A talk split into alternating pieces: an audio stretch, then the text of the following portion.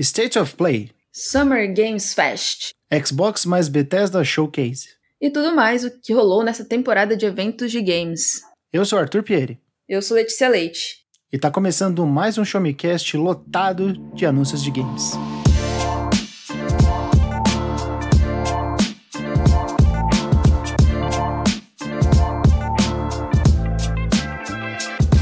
Sejam muito bem-vindos a mais um episódio do Show Me Cast, o seu podcast de informação, tecnologia, joguinhos e acabou. Não vou falar de filme, de série de ciência, de curiosidade, porque hoje é joguinhos. Hoje é episódio para falar sobre conferências de games. Para quem não sabe, o mês de junho ele é marcado por E3, mas esse ano a gente não teve a E3. Se você escutou alguns episódios atrás, aí é, algumas, há algumas semanas, a gente falou que a ESA recuou no ano de 2022 e não fez joguinhos, não, não fez conferências de joguinhos oficialmente, nem digital, nem presencialmente. Então, hoje eu estou reunido aqui com a minha queridíssima Letícia Leite. Olá, meu querido Tutu. Como você está? Tudo bem, estou ótimo. E também estou na presença aqui do meu amigo, amicíssimo, Eric Lúdico. Oi pessoal, tudo bem? Eu sou o Eric, escrevo alguns textos para joguinhos e também estudo jogo de forma acadêmica e por aí vai. Muito bom. E a gente está reunido aqui para falar sobre a não E3. Esse é o assunto de hoje.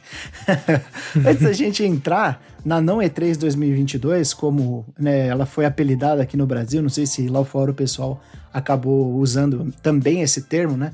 É, eu queria perguntar para vocês é, o que, que vocês acham desse ano de 2022 em questão de anúncios de games. Não vamos pensar em, em questão de, de jogos que foram lançados, da qualidade dos jogos que estão saindo esse ano, mas vocês acham que esse ano mudou um pouco a, a ideia de como os jogos são anunciados?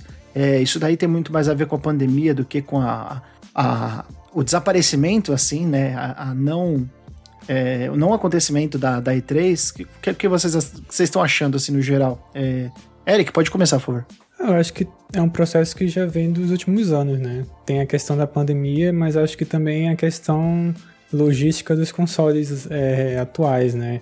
Essa questão de estar tá faltando unidades para vender e ter essa, essa mudança de discurso, né? Que antes existia essa questão de ah, vamos migrar logo para novos consoles, vamos esquecer os anteriores e e o que acontece na realidade é que você tem, por exemplo, a Sony com o PS4 vendendo mais de 100 milhões e você não tem como é, pensar num jogo exclusivo do PS5, né? Sem essa base toda instalada.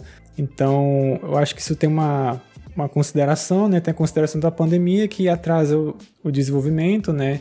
Mas no caso tem muito a ver com o formato das apresentações, né? Que não tem aquela questão presencial que isso influencia bastante a própria forma de vender os produtos, né? Que se assemelha até, eu posso dizer que quando a gente olha uma sequência de trailers no YouTube, eu posso fazer essa, essa comparação sem nenhuma sem nenhum exagero, sabe? Essa é uma sensação que passa às vezes, né? Até pelo próprio formato que tem de, da diferença entre vender o hype, vender o futuro, né? Como a E3 muitas vezes é associada com apresentação de jogos. Sim, sim. É, a E3 sempre foi muito sobre esse negócio de vender sonhos, né? É, uhum. A E3 de, de 2015 e 2016 que eu diga, né? Sim. E3 do, do Shenmue 3, do Last Guardian, do Final Fantasy VII, né? Então é, ela, ela, sempre vendia muito o sonho do jogo que um dia vai chegar, né? E Leque, como que você tá encarando aí esse ano de eventos, principalmente aí essa, esse momento que a gente acabou de viver aí da não E3, né? Que, que acabou de passar? Cara, pra mim, é tipo, it's all fun and games, porque eu não, não, não consigo falar do ponto de vista como frequentadora, né? Nunca fui num desses eventos presenciais. Mas só olhando ali pro Twitter rapidinho, você passa assim na timeline, dois minutos, você pode ver a comoção, ver o quanto as pessoas estão sentindo falta do, do evento presencial, mas que eu acho que tá cumprindo o, o todas as apresentações, assim, mesmo que sejam longe do público, por assim dizer, acho que tá cumprindo com o seu papel. E, e é basicamente isso. Eu tô achando tudo legal. É, por mais que tenha gente reclamando, ai, não tem exclusividade, falta exclusividade pra plataforma. Sim, para mim, isso não é nenhum problema. Não, concordo. Até prefiro que tenha in, é, inclusividade, não exclusividade. Exato. Ah, exclusividade. é isso aí. Bom, isso daí foi só pra gente aquecer, pra gente né, entender mais como é que foi esse ano. Sem mais delongas, vamos pros eventos, um a um. E roda a vinheta aí, Daniel.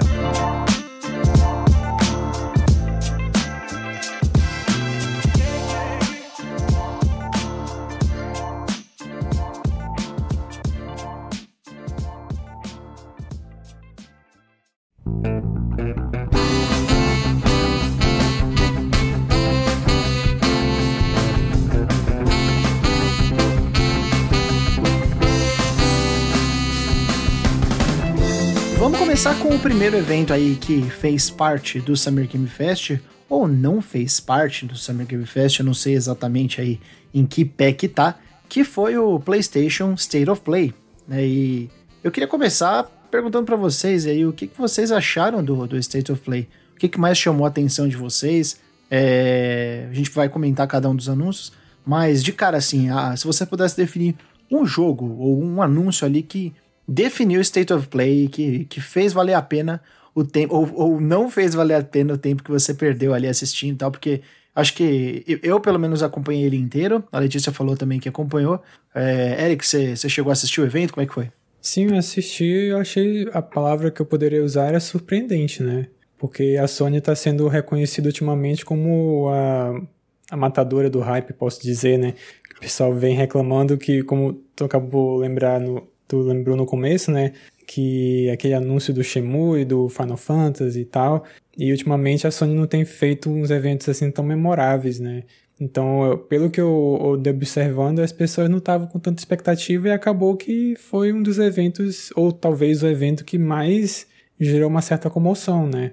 Por conta de, no, no meu olhar, uns três jogos específicos, né? Que é o caso o Resident Evil 4, o Street Fighter 6 e o Final Fantasy 16. É, eu acho que, assim, do que já tá pro público. O que a gente já conhece é o Final Fantasy XVI, que me, que me chamou a atenção, mas é, me chama mais os joguinhos novos. Uh, Stray, Roller Drum e principalmente Season, A Letter to the Future. Esse é o que eu marquei assim, quero jogar assim que sair, que eu achei tudo muito bonito, arte, o estilo de arte magnífico. Eu, o que mais me chamou a atenção é, na verdade, eu gostei muito do Final Fantasy VII Remake, tava esperando um parte 2 ser anunciado, mas eu sabia que a, a, eram grandes chances dele não aparecer aparecer o Final Fantasy XVI no lugar. É, gostei bastante, mas o Street Fighter VI me chamou muita atenção.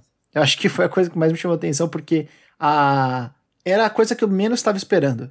Tipo assim, não, não que eu não tava esperando falarem de Street Fighter 6, mas com a saída do Yoshiori Ono, né? É, o Yoshiori Ono saiu da, da Capcom, ou, ou foi realocado, não lembro exatamente, foi isso, o Eric? Você lembra dessa acho, notícia? Acho que foi, foi. Acho que ele chegou a sair, né? Ele, ele, ele não trabalha mais na, na franquia Street Fighter. É, eu achei que a franquia tinha perdido um pouco de, de força e também com o que, tudo que foi, tudo que é, rotacionou em volta ali, orbitou em volta do Street Fighter V, não foi muito agradável para mim. Então eu não tava botando muita fé. E cara, é, em primeiro lugar, a parte visual do jogo é fantástica. Tipo Sim. assim, ele, ele, ele conseguiu chegar num nível assim de beleza de um jogo tipo Guilty Gear Strive. É, que não é o mesmo estilo gráfico, né? Não é o mesmo estilo artístico, mas puta que pariu, que jogo bonito, cara. E vai ser é... mundo, mundo aberto, né? É, parece que vai ter uma, um modo que você vai poder andar pelas ruas, né? Você vai ser o Street Fighter, finalmente, né? Muito legal. eu, achei, eu achei bem legal essa, essa adição aí que eles, que eles mostraram. É, eu acho que uma coisa muito importante, né? É, e é algo que, que ronda bastante os jogos de luta atualmente. Atualmente eu diria, sei lá, uns 10 anos, posso dizer. Que é essa questão de, de explorar um público maior e não ficar só no nicho, né? O Street Fighter V ele lançou com problemas, né? E, e, não diria problemas, mas é um jogo muito direcionado, né? Com um público competitivo, com a questão de, de, de virem lutadores, dos anúncios serem feitos muitas vezes na Evo, né? E, e ser um, um tipo de jogo que as pessoas, assim, até quem gosta de jogar, mas não tem o jogo de luta como um jogo assim que costuma jogar, acaba não tendo tanto acesso, né? Tem uma barreira muito grande. E ultimamente a gente tem visto vários jogos de luta tendo um, um, mais facilidades, né?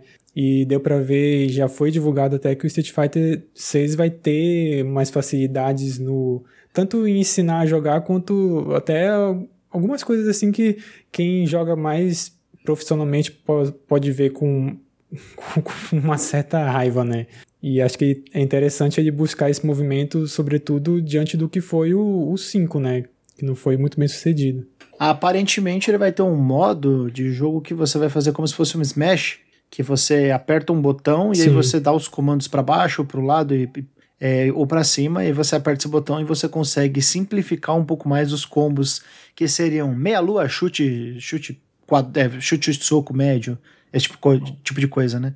É, eu fico feliz com essa simplificação, parece que vai ser bem é, bem-vinda. Eu até diria que ele vai se tornar aquele jogo que é fácil de você aprender, difícil de você masterizar, né? De você chegar num nível aí de, de, de, de expertise. É, mas, pô, realmente fiquei muito fascinado com, com, com o potencial de Street Fighter 6, com novos personagens aparecendo, o cara que luta bêbado, demais, cara. muito bom, muito bom. É, então me chamou bastante atenção. Outros destaques do evento também, né, como a gente já havia falado, foi o Final Fantasy XVI. Não tem como negar. Final Fantasy XVI chegou com tudo. E assim, agora a gente já pode ter uma ideia do que foi essa contratação de uma pessoa que trabalhava com a franquia Devil May Cry e que agora está inserida em Final Fantasy XVI, né? Porque cacete, que combate frenético, né? Eu já achava o combate do Final Fantasy VII bem interessante, né? Porque é um combate que ele tem bastante ação, mas ele tem uma é, uma cadência do turno com, com golpes mais fortes, eu já achava excelente. Assim, eu gosto muito do Final Fantasy VII Remake, né? Do, do, do combate dele. E esse jogo parece elevar isso ainda mais, né? É, ele é um pouco mais ativo, né? Ele e tem a questão também dos Samus, né? Que são que é uma coisa que teve no 15, né, de serem gigantes e só que desse caso ele vai ser uma coisa que até agora eu acho que não deu para entender muito bem, né, como é que vai ser essa dinâmica, né, dessas batalhas e vai intercalar com a parte de, de, de duelo entre essa escala, né, como é que vai ser essa escala. E eu acho interessante que teve uma época que Final Fantasy se questionava, né, pô, por que que essa série vai rumar cada vez mais pra ação e sendo que a parte de RPG, a parte mais por turno, né, estratégica, ela vai ela pode, vai se perder, né? Por que a gente não volta, né, pro que era antes e, e acabou que tá indo seguindo esse caminho, né? Como lembrou, contratando uma pessoa que é especializada em fazer jogos de ação.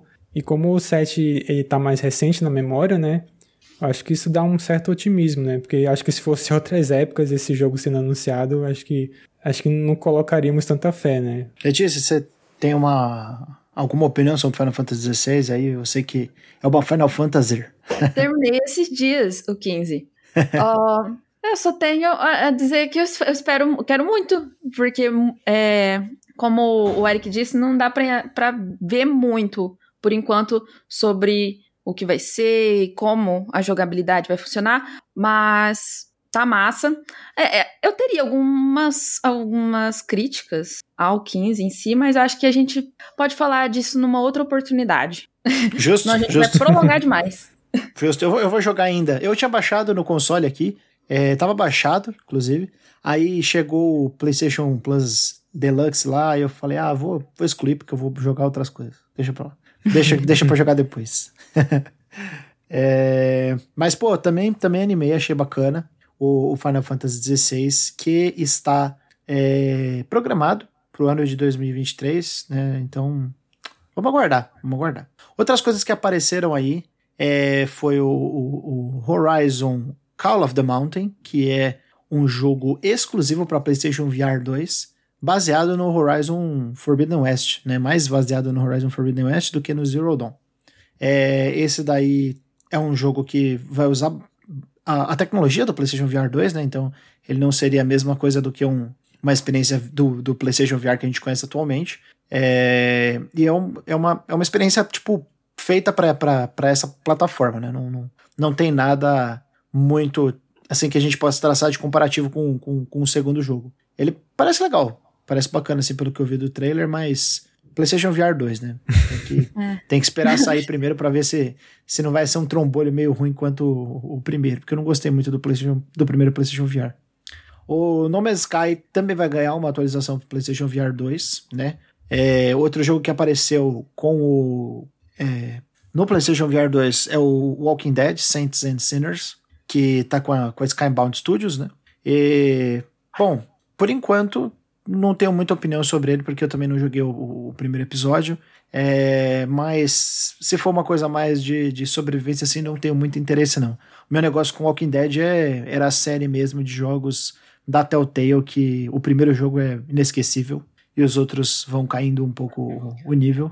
É, e outro destaque aí do PlayStation VR 2 é o Resident Evil Village, que está ganhando uma adaptação do jogo completo para pro, pro periférico, né, que, que vai sair ainda. A gente não sabe muita coisa sobre o sobre preço, sobre data de lançamento. Então o negócio é, é aguardar. E mais pra frente aí no, no nosso episódio a gente vai falar de novo do Resident Evil Village, né? Porque tem mais informações sobre outros conteúdos, mas no evento da PlayStation foi basicamente isso. É, também sobre Resident Evil, mas não sobre VR, né?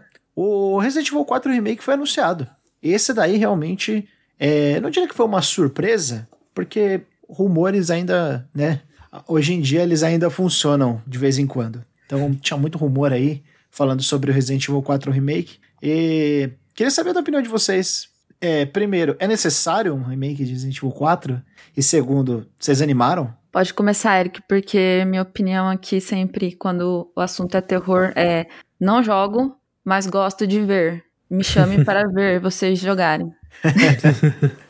Cara, eu fiquei um pouco mais animado.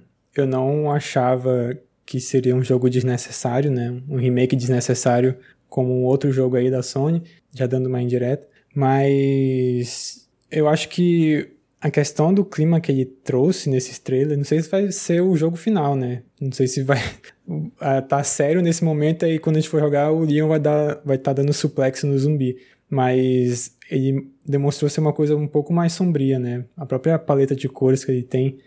Então, ele lembra até o, a versão beta do Resident Evil 4, né? Quando ainda era a câmera fixa, né? quando tinha aquela trama de fantasma. Eu vi algum lugar que, que a jaqueta parecia também a do Leon, né? Eu, eu fiquei assim um pouco mais animado do que eu pensava. A série Resident Evil é uma série que, que eu eu gosto bastante, só que não é aquela série que eu morro de amores, né? Mas quando eu jogo um jogo da Resident Evil, parece que é aquele jogo, o melhor jogo que é possível naquele momento na minha vida e, e é muito engajante, né? Então, acho que fica mais essa dúvida mesmo, né? De, de que se vai ser um, um remake de refazer ou vai ser uma coisa com uma autoria, com uma direção diferente acho que não só de gameplay, mas a questão também da parte do clima, né, do jogo. É, Resident Evil é bem engraçado, porque toda vez que me perguntam ah, quais são os seus jogos favoritos, eu nunca falo nenhum Resident Evil. Sempre uns RPG, jogo de, sei lá, um, é, alguma, algum jogo mais narrativo e tal, é, ou algum jogo mecânico que seja muito, sei lá, é, algo muito específico. Só que Resident Evil, quando eu jogo, ele me dá muito prazer. O Village foi muito Sim. assim, tipo, quando eu tava jogando, eu, cara, eu quero platinar isso, porque, tipo, eu quero zerar seis, sete vezes. Eu, eu quero, tipo, terminar o jogo e começar na mesma hora. Tipo, ah, terminei o jogo, rolou o crédito, eu quero começar outra vez, jogar mais metade do jogo nessa mesma sentada. Porque, tipo, é muito prazeroso. É, é, é, incrivelmente prazeroso. E aí, quando sai um anúncio, eu não fico tão, sei lá, tão, tão animado. É, é bem engraçado. O que você falou é, é bem curioso. E eu também, eu não achava que era necessário, sempre falava, sou contra o remake. Mas, obviamente, estou curioso. Obviamente, vou jogar não tem a menor possibilidade de eu não me animar com um novo, um novo Resident Evil, ainda mais o 4, que é um jogo que eu gosto muito. Gosto bastante dele. Sempre, é, sempre gostei, sempre achei um jogo. É, às vezes até injustiçado por algumas pessoas. Acho que o pessoal Também acho. gosta menos do que deveria. Achei um baita jogo. É, e, pô, fico muito feliz. Espero muito que acertem a mão. É, e pelo que eu vi, é o Hirabayashi que tá, na, que tá na, no, no comando, né? Que é o cara que produziu o Resident Evil 2. É, não é o Kawata. Então, mãos para o céu, Hirabayashi é, vai, vai, vai entregar tudo. Uhum. Outras coisas que a gente teve aí no State of Play, alguns outros destaques, eu não vou falar de todas as coisas, mas a Letícia falou do Season, é, que, que tá marcado aí para o outono do hemisfério norte ainda de 2022, né? Ou seja, meio que o, o, o terceiro trimestre do ano? Não, não, chega a ser o último trimestre, mas é o terceiro trimestre do ano pra gente. É... Letícia, o que, que, que te animou no season? Calma, calma, calma aí, calma aí. Tem uma, um, um apontamento aqui. Tem Calisto Protocol também, não tem? Tem, Calisto Protocol. Você, ele te é animou? Porque eu olhei e falei, Tutu está animado com essa temporada de anúncios. Só tem jogo de terror. Não, é, é na verdade, eu coloquei aqui mais pra frente na pauta, coloquei aqui no Summer Game Fest, que é o, o, o evento do terror no espaço. é, é, o evento do terror no espaço. É, é, é, um monte de jogo terror no espaço. Inclusive o Callisto Protocol, né? É um, dos, um desses jogos. É, tô animado, tô animado sim, mas eu, eu gosto muito do primeiro Dead Space. É, e assim, o segundo é legal também, mas eu prefiro o primeiro, por, ser, por ter sido o primeiro. E eu não sei muito o que esperar do Callisto Protocol, porque parece muito chupinhado, parece muito a cópia do, do, do, do Dead Space. Então, eu, eu, espero um pouco de originalidade dele. Se ele for só um Dead Space, né, já ficou na, na, naquela época. Foi muito legal naquela época de jogar, mas não sei se, se, se hoje em dia ainda é legal jogar um, um novo Dead Space. Tanto é que né, tá tendo, remake Dead Space. vamos fazer um remake do Dead Space, mas, é. é, então vamos fazer um remake do Dead Space, tá marcado aí para lançamento em janeiro, mas não sei, né? Vamos, vamos ver. Mas parece, parece bacana. Tem outras coisas de terror que me animam mais, mas parece bacana assim. O, o tal do Callisto Protocol, que não, é, não mais vai ser no universo de PUBG, né? Ia ser. mas agora não foi cancelado. É, eu acho que é a coisa mais bizarra sobre esse jogo, né? Que ele ia ser no universo de PUBG, que tipo, o que tem a ver, velho? Ah, e sobre Season, é, eu achei interessante porque, se eu não me engano, é, é uma pessoa revivendo momentos antes de um possível fim do mundo por meio de fotografias. Ah, vendo como o mundo era antes do mundo acabar, sabe?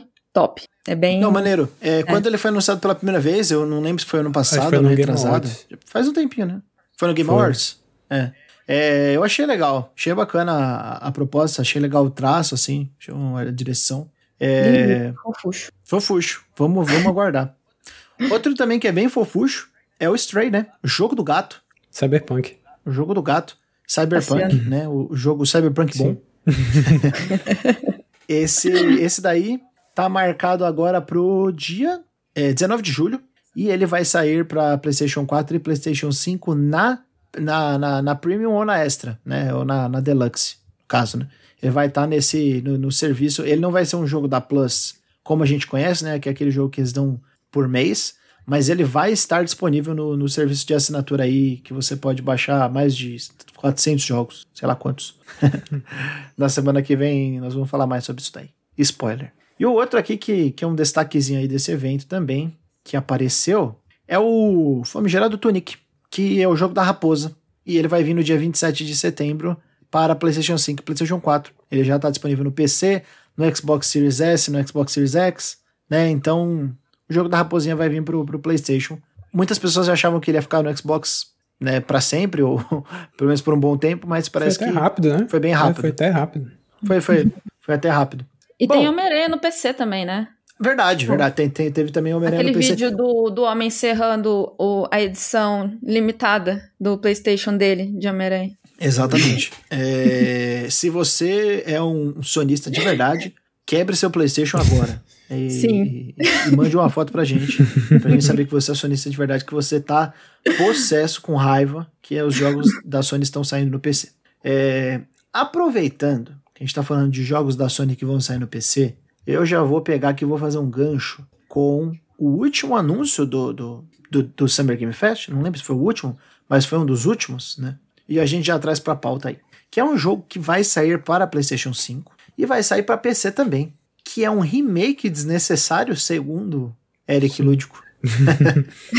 é, The Last of Us Parte 1. Agora vai ser o nome da, da obra aí, do, do, do digníssimo Neil Druckmann, que quem vos fala não gosta muito dele. Não sou muito fã desse cara, acho que ele é. Sei lá, ele, ele dirige legal, escrita é boa, mas a pessoa Neil Druckmann, assim, não desce, desce meio atravessado como uma espinha de baiacu na minha garganta.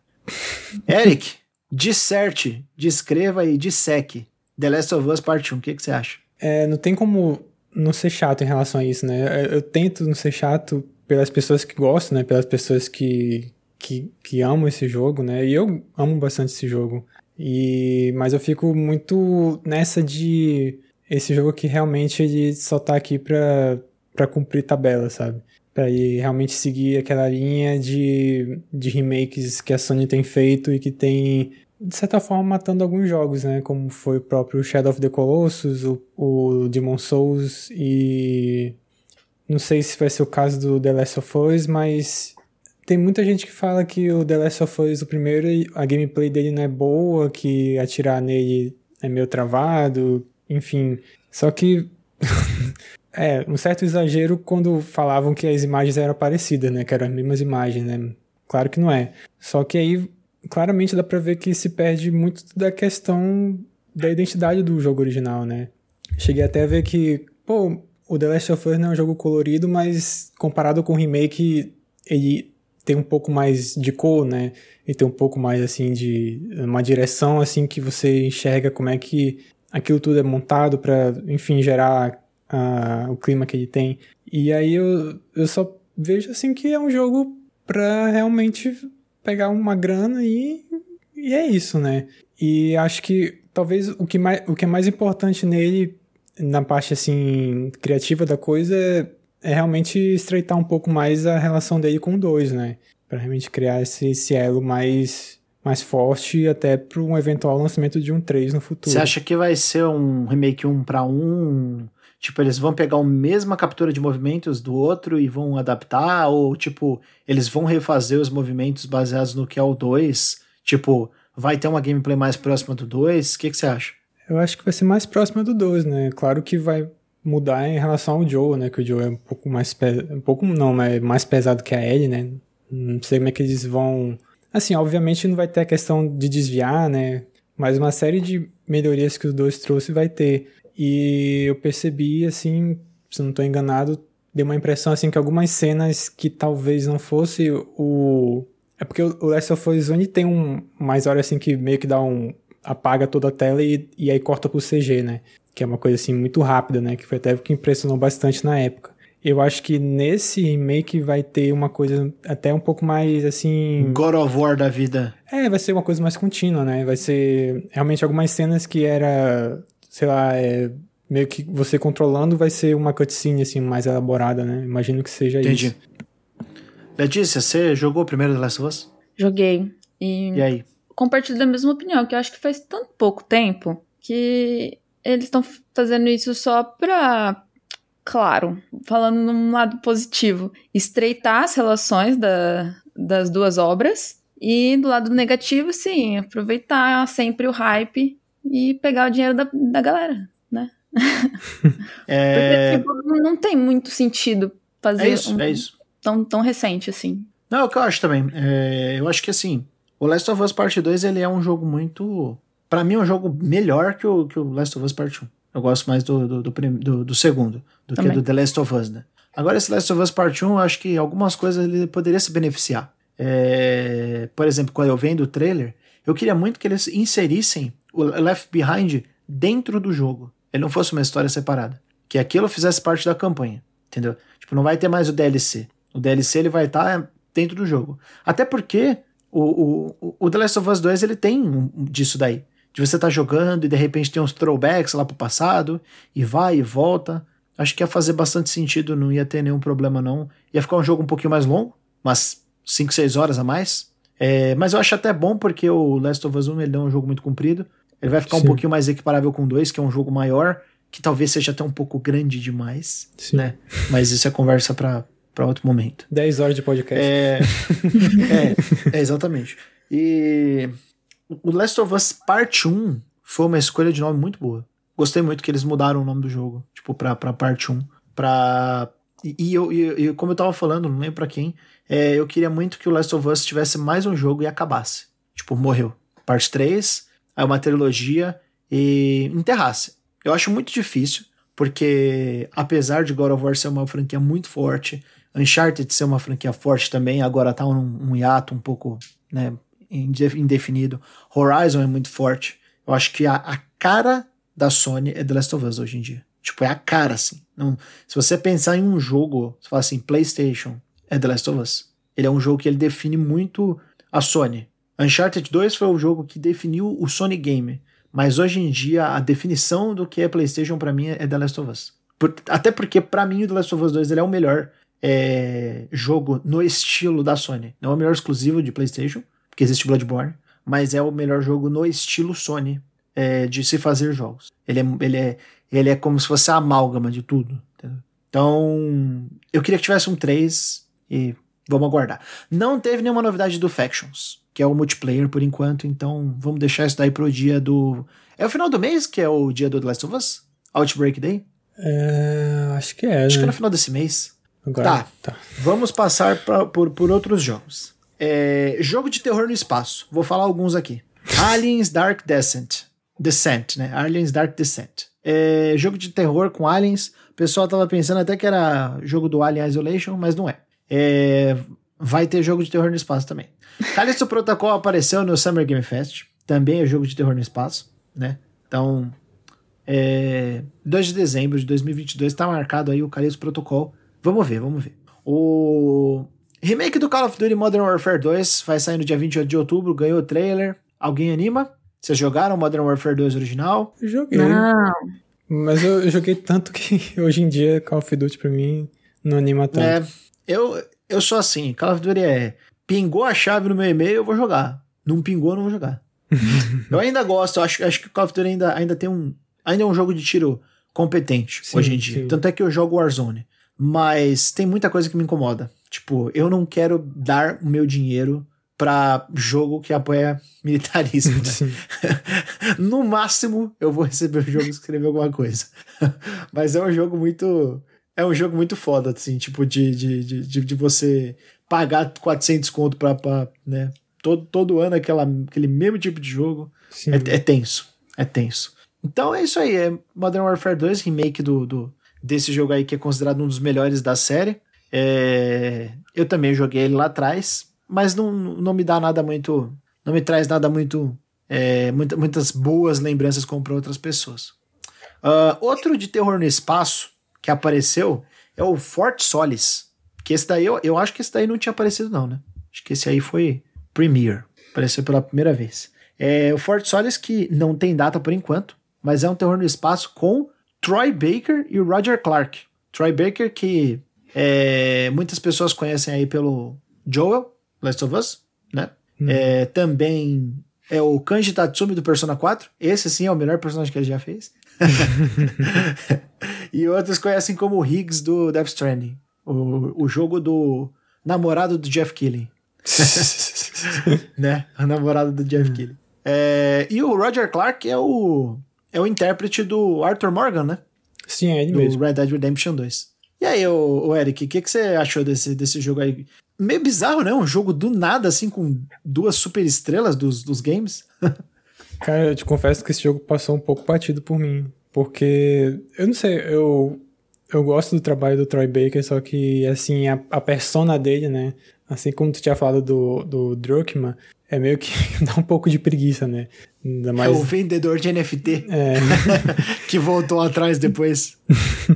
E aí eu fico meio assim, né? De, pô, o cara consegue ter uma ideia assim meio pretensiosa que no fim das contas não vai ser nada demais, aí eu fico meio um pouco assim, né? Desconfiado. Não, justo, justo. É, Letícia, Summer Game Fest, tem alguma coisa que você gostaria de destacar? Cara, só tartarugas ninja. Tá bom. Tá bom. Vai chegar o quê? Dia 16 ou 17 agora? 16 de junho. 16 de junho agora, essa semana ainda. Top. É, um dia depois da, do dia que vai sair o podcast. Top. Olha, eu joguei Tartarugas Ninja, né?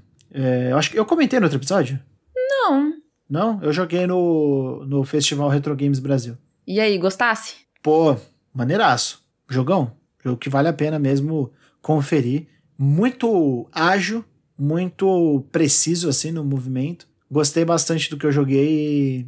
É uma, é uma boa. É uma, para quem não, não, não conhece muito de beat'em up, como é o meu caso, que eu não sou um vidrado, não sou um aficionado em, em é um bom momento para conferir o gênero, para conferir esse estilo de jogo. Bem Estarei bacana, lá. gostei muito. E vai estar no Game Pass, né, velho? Tá no ah, Game sim, Pass. Demais. Tá no Game Pass é. Não tem jeito. Outras coisas que apareceram aí.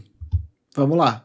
American Arcadia. Muito bom. É um jogo meio cinematic platformer. É, é da Raw Fury, não é? É, é do mesmo pessoal que fez o Call of the Sea, que é um jogo que é, que é muito bom, que eu joguei no Game Pass. Toda vez que o pessoal fala do Call of the Sea, eu penso que é uma vaca do mar. Como Porque assim? Call, né? Call é vaca. Call of the Sea. Mas é Call of the Sea, né? A chamada, né? O, o, o chamado do mar. É. Pensando numa vaca nadando. Meu Deus. eu não joguei Call of the Sea. É... O que, que você tem a dizer? Cara, Duas coisas? Sim, eu acho ele muito bom. É um jogo de. Ele é muito legal visual e tem plataforma e tem um enredo que. É um jogo, assim, legal, né? Não é um jogo assim, nossa, impressionante, tá? mas é um jogo bem bacana. E eu acho que esse American Arcade, eu acho que eles vão muito além do que eu imaginava, sabe? Que eles, que eles poderiam fazer. Pareceu uma parada meio cinematic platformer com. Me deu uma vibe de show de Truman do filme. Sim. Que o pessoal tá te observando. Ou meio. Ou meio, poderia ser Bioshock também, né? Que é aquele negócio tipo. Quem que tá te olhando? Quem tá, quem tá mandando? Quem tá mexendo? Quem é o. Quem é o ventriloquista por trás aí? O Master of Puppets, né? Uhum. é, então, fa falando em Master of Puppets, vou pegar aqui um gancho. O, o Marvel Midnight Suns, novo jogo da Marvel aí, no estilo XCOM, inclusive está sendo desenvolvido aí pela Firaxis, tem Master of Puppets, canção aí do, da banda americana Metallica, como a sua música tema.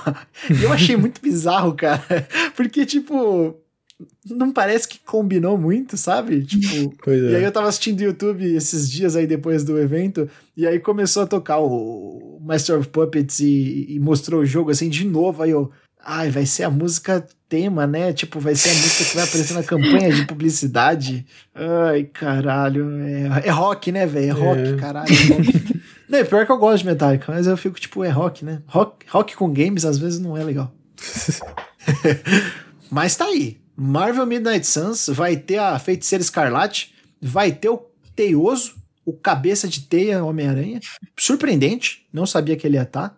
Também não. E vai ter o Hulk encapetado, pelo que eu vi. O Venom encapetado também. O Venom encapetado também vai ter. E é isso aí. Tomara que seja bom igual o XCOM. Que XCOM é bom pra caralho. Pois é, tô um pouco receoso em relação a que ele vai manter, né, esse nível. Mas, enfim, espera pra ver. Se for ruim, a gente espera o Mario Rabbids 2. É. Esse daí com certeza vai ser bom. Esse aí é o truco, hein? Esse aí, se for ruim, é o truco. Ó, temos também Gold Simulator 3. Cara, é... saiu o 2? Eu não sabia. Eu acho Ou é, é, tipo, é zoeira? Acho que é zoeira. Tipo, é, não teve o 2, vai ter o 3. Eu acho que é nesse, nesse nível. Eu acho que os caras são muito bons, velho. Os caras fazer isso daí, pular o jogo 2, os caras são muito bons. É tipo o Shin Megami Tensei que lançou o 9 antes do, do todos os outros. Shin Megami Tensei 9 Aí depois veio o 4. Faz sentido. Mas beleza. Gold Simulator 3, novo jogo da Coffee tem aí. E não tem mais muitas, muitas novidades sobre isso. Um, tivemos também o Stormgate, jogo aí do pessoal é, conhecido como Frost Giant Studios, ex-Blizzard, né? E eles estão fazendo esse tal desse RTS. Achei o nome estranho. Nome genérico. Stormgate é nome de jogo de browser dos anos 2000. Sim. É RPG feito em Flash, Stormgate. Mas tudo bem, entendeu? É, eles não queriam colocar Baldur's Gate, colocaram Stormgate. É, é uma mistura, assim, tu vê claramente que é um StarCraft contra Diablo, né? Que o inimigo são vários diabos ao estilo Diablo. Exatamente. é, é, é, perfeitamente. Na verdade, na verdade, o pessoal do o, o Overnautibilidade, né? Overloader Nautilus jogabilidade, eles definiram bem. É o Star War porque é StarCraft com Warcraft.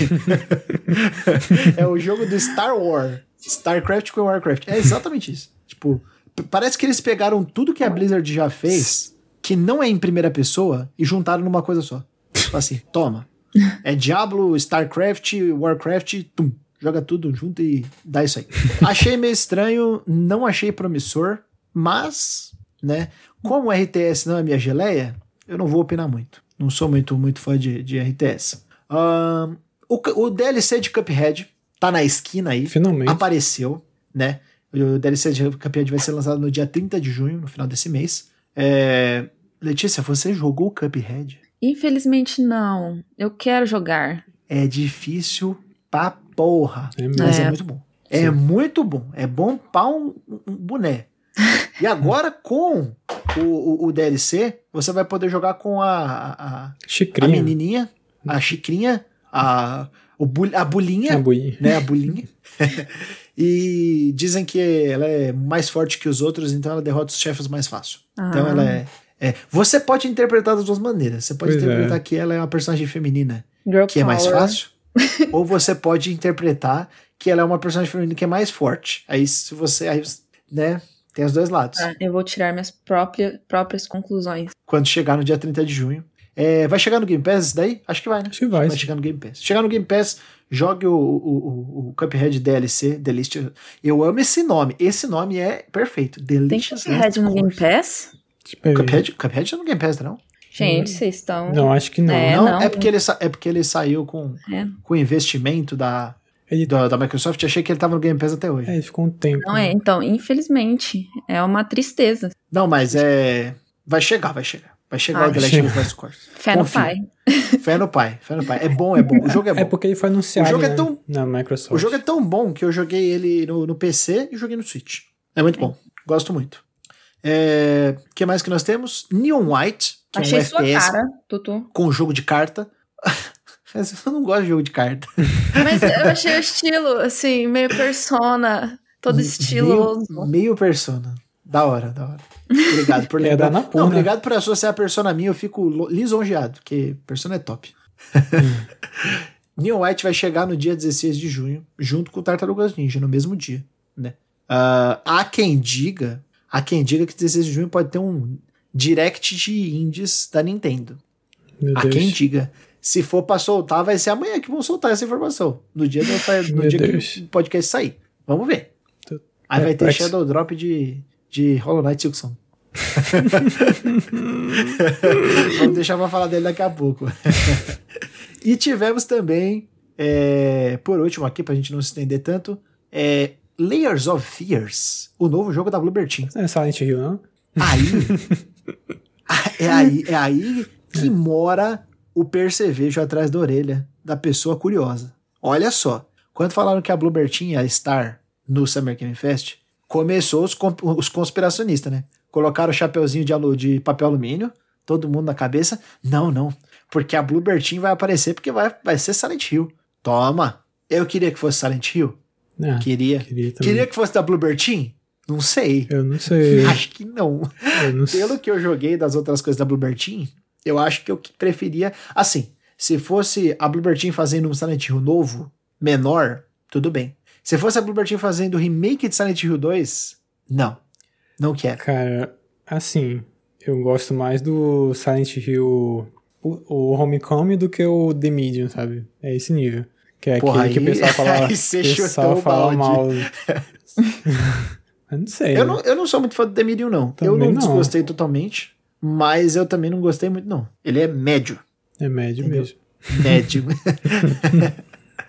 Bom, vamos pro próximo evento. É, coisa rápida aqui, que esse próximo evento aqui teve pouca coisa e a gente destacou apenas três. É o Wholesome Direct 2022. Esse evento ele é mais focado em jogos que são fofinhos. Jogo fofinho. Jogo do acalento. Coisas, coisas maravilhosas. É, teve um jogo que chama Odada, que ele é. Nossa, é, é- é muito interessante a proposta dele. É como se fosse assim uma cidade e, e essas cidadezinhas todas de bloquinhos, como se fosse um Lego assim, pix- pixelizada, é, você pudesse fazer músicas com ela, né? E é como se me- é meio como se fosse um Mario Paint da época assim, você vai fazendo umas musiquinhas. É bem bonitinho, bem bonitinho. Achei, achei bem bem curioso. Outro que eu queria destacar é o Kaichu The Kaiju Dating Sim Esse é que é bom. um jogo que é um jogo que você é que é um dating sim, né? Já, já o nome já diz de kaijus, né? Os kaijus são aqueles é, pode ser um robô gigante, mas ele, ele é mais um monstro gigante, né? Monstros gigantes. Tipo um Godzilla da vida, né? É, uma Aham. família de monstros gigantes. Família de monstros gigantes, né? E aí esses monstros gigantes, além deles brigarem, destruírem as cidades, eles também se amam. Sim. Então é, é legal. Eu acho que ele vai ter meio que uma vibe do Boyfriend Dungeon, assim. que é tipo, não é um dating sim visual novel, mas ele é, ele é um dating sim na parte de ter uma mecânica é, de namoro, de relacionamento tal, por trás de um jogo de outro estilo de gameplay. E eu acho que isso é mais legal do que se fosse um date sim, tipo. Ah, tipo um. Tudo bem, ó, esse exemplo não é o melhor, mas é um exemplo que eu, que eu, que eu conheço de dating sim, que é o Doc Doc Literature Club. Porque o Doc Doc ele não é o sim, né? Ele é outra coisa. Mas, tipo, o que o Doc Doc, Doc, Doc finge ser, que é o sim de você só conversar e é isso aí. Quero jogar agora, velho. Sonoplastia de vai dar namoro. Ele gosta. Demais. Para, Dudu. dança, gatinho, dança. oh, sério, esse Kaichu é muito bom. Com a sonoplastia do Vai Dar Namoro. fazer um mod logo com, mais.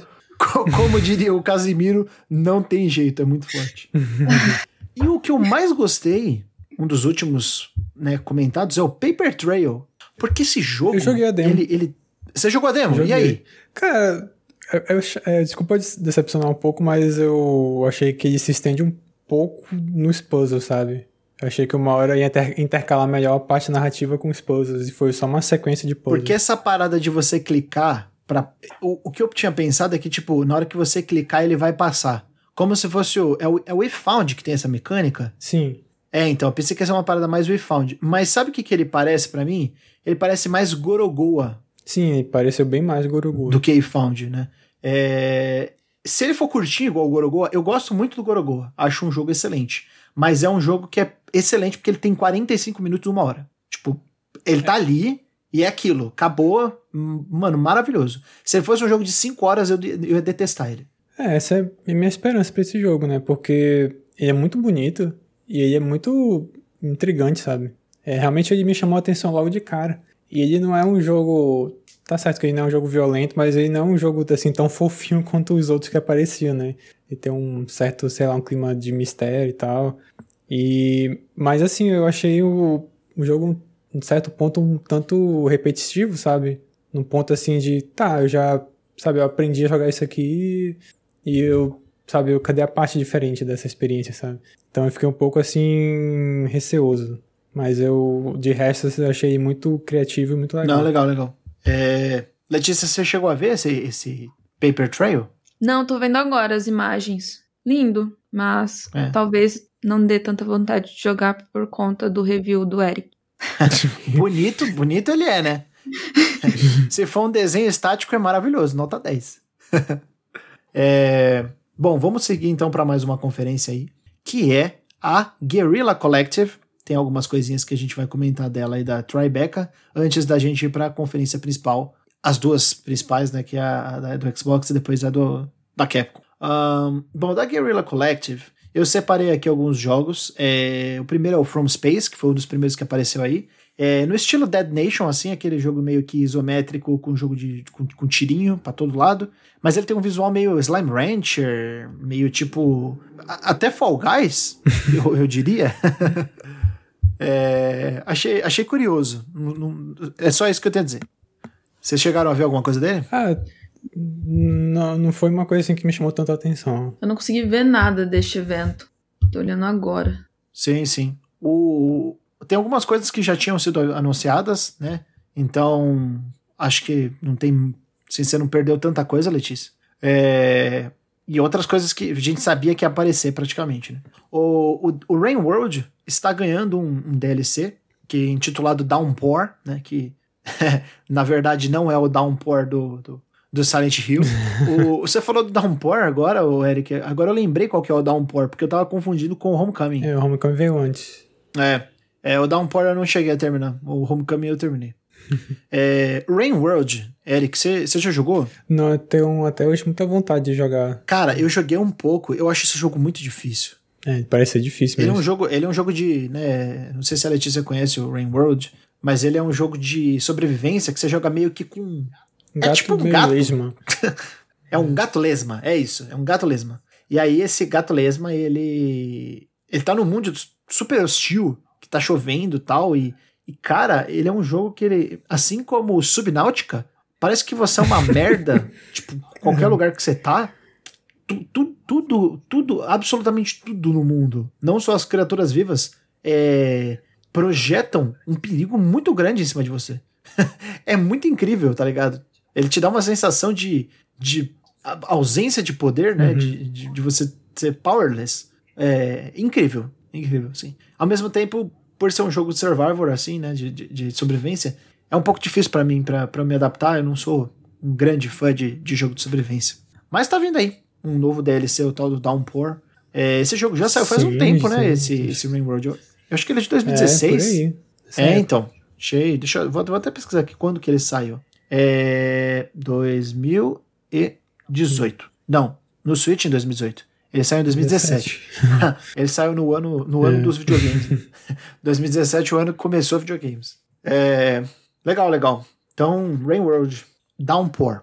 Mais um detalhezinho aqui que a gente tem é, de um jogo que apareceu, Daymare 1994. Esse jogo ele já saiu, né, o original. Uma, uma um, um, jogo, um, um Daymare já Qual saiu, é pelo menos. Ah é, ah, é o Daymare 1998 que saiu. O 1994 Sandcastle é, é outro jogo. Mas eu sabia que esse Daymare já tinha saído. Porque eu lembrava que o pessoal tinha com, é, comentado que ele tinha meio que uma vibe de Resident Evil. O, o Daymare 1998. É terrorzão também? Terrorzão brabo. Deus me livre. terrorzão brabo. O... E agora vai sair esse Daymare 1994 Sandcastle, é, que é terror no espaço, né? Para poder, pra poder encapsular ainda mais o tema do ano, né? Que é terror no espaço. Depois vem mais um, né? Terror Outro de terror no espaço, que é o Signalis. Sim, Esse daí acho que já tinha aparecido, né? Eu joguei também que a que você me diz, hoje. O Eric? Achei muito interessante. Parece um Resident Evil antigo, né? E lembra muito o Fear Effect do PlayStation 1. Sim. Tipo, visual dele, animação da personagem. Ele tem umas partes assim de pose em primeira pessoa. De, eu achei, eu achei muito, Sim. muito vibe de Resident de atirar, Evil, de tipo de PS1, assim. Tudo isso é parecido. Exatamente. E ele é controle de tanque? Não, não. Ele é um pouco mais, um pouco mais tipo amigável. Resident Evil, assim? Mas, mas assim, eu comecei ah, a tá, jogar tá, e ele coloca uns tutoriais, né, escritos e logo e dá pra ver, né, tipo, uma, uma imagem assim de um caderno e, e nem um texto do Resident Evil, sabe? E aí passa pro lado e vai passando, passando. Legal, é. eu, eu amo. Assim, o Resident Evil não tem muito isso, né? Mas eu amo quando é tipo Life is Strange, assim, que você pode Sim. ler o caderno do caderno, sabe? Tipo, o caderno tá lá, você lê o caderno em vez de você ler o que tá escrito, tipo, numa outra tela. É muito legal. Tipo, leitura hum. diegética nos jogos. Acho, acho que, que é muito bacana. Uh, então, Signalis já está com é. uma data, é 27 de outubro, né? Acho que é 27 de outubro. Uh, e também é terror no espaço, importante. Outro que a gente tem aí é Time of the Frog Island, dia 12 de julho para PlayStation, Xbox e PC. Esse aí é um joguinho fofo. Achei, achei bonitinho. Jogo de ilha, tipo que pra quem gosta de, de, de, de Animal Crossing da vida, assim. Jogo que a Letícia ia gostar. Vou anotar. Eu também é gostei desse The Cub. O protagonista me deu uma hum. vibe de Aang, Avatar, sabe? Mas com um vidro em volta da cabeça. Esse The Cub eu não, não cheguei a ver muitas coisas, não. Eu só vi o, o, o Time on Frog Island. É, mas o pessoal tava comentando que. Eu acho que ele já tinha sido anunciado, lembro. né? Sei que ele. Já. É bom assim separar um pouco, porque quando eu vi a apresentação, acho que foi desse dessa conferência eu confundi um pouco com o American Arcade, né? Porque ele é meio que plataforma, assim, com uma variação de câmera, né? Então ele segue esse estilo de plataforma. É, mas ele tem uma coloração sim, sim. que ele lembra Rayman, sabe? Tipo, o, o American Arcade, ele, ele é mais um Deathloop na cor, mais nesse estilo. E, e, o The Cub, ele, ele, lembra mais, mais um, um, Rayman da vida, assim, com cores bem é, hum. chamativas mesmo, assim. É, tons de rosa, tons de azul, né? Tons mais, mais frios. E o outro tons mais quentes. Uh, mas eu achei bacana também, The Cub.